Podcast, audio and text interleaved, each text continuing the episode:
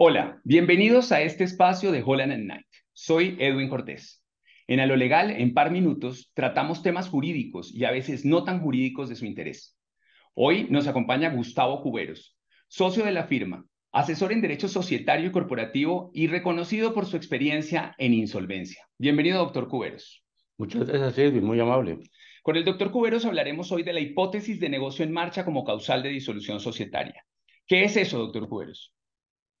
Como el nombre lo indica, se trata solamente de una hipótesis. La ley quiere que las compañías tengan unos medidores reales para saber cómo van y cuál es su futuro inmediato, principalmente previendo eh, riesgos de deterioro patrimonial o de eventuales insolvencias. Bueno, ¿y dónde está regulada y desde cuándo?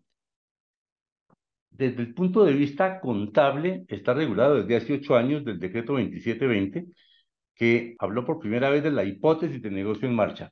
Luego, a raíz de la pandemia, se suspendió lo que existía la causal de disolución por pérdidas y más adelante, en la ley 2069 de 2020, se estableció que la causal de disolución por pérdidas era el incumplimiento de la hipótesis de negocio en marcha.